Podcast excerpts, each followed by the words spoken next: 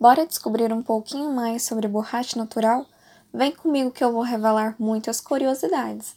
O látex pode ser utilizado em diferentes materiais, como pneumáticos, utensílios de cozinha, brinquedos, luvas cirúrgicas, preservativos e até mesmo em procedimentos médicos. Parece zoeira, não é mesmo? Mas não é. Para abordar sobre a extração do látex, é indispensável saber o que é o látex. O látex é um líquido que, na maior parte das vezes, tem uma coloração esbranquiçada, em que é possível a produção da borracha natural.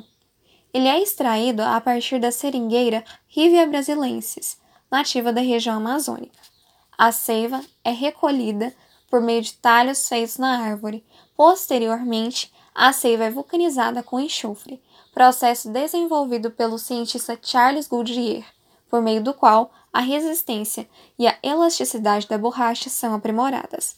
Desde o período colonial, ocorre a prática da retirada de látex. A árvore já era conhecida pelos índios muito antes do descobrimento do Brasil, e entre os anos de 1870 e 1920, a seringueira foi um dos produtos essenciais da economia nacional, sendo um marco para a economia do país, gerando renda e o ampliamento de cidades locais.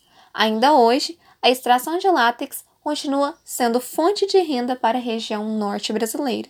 Além da oferta de emprego e rendimento industrial que o látex proporcionou, ele também fez com que a medicina se apropriasse desse material na aplicação em medidas de cicatrização e regeneração de tecidos em animais e humanos. Com a crescente urbanização decorrente do extrativismo, houve intensa atividade exploratória, desencadeando impactos ambientais e êxodo rural. Vale mencionar sobre a importância da preservação ambiental, conciliada com o desenvolvimento econômico da exploração do látex da seringueira.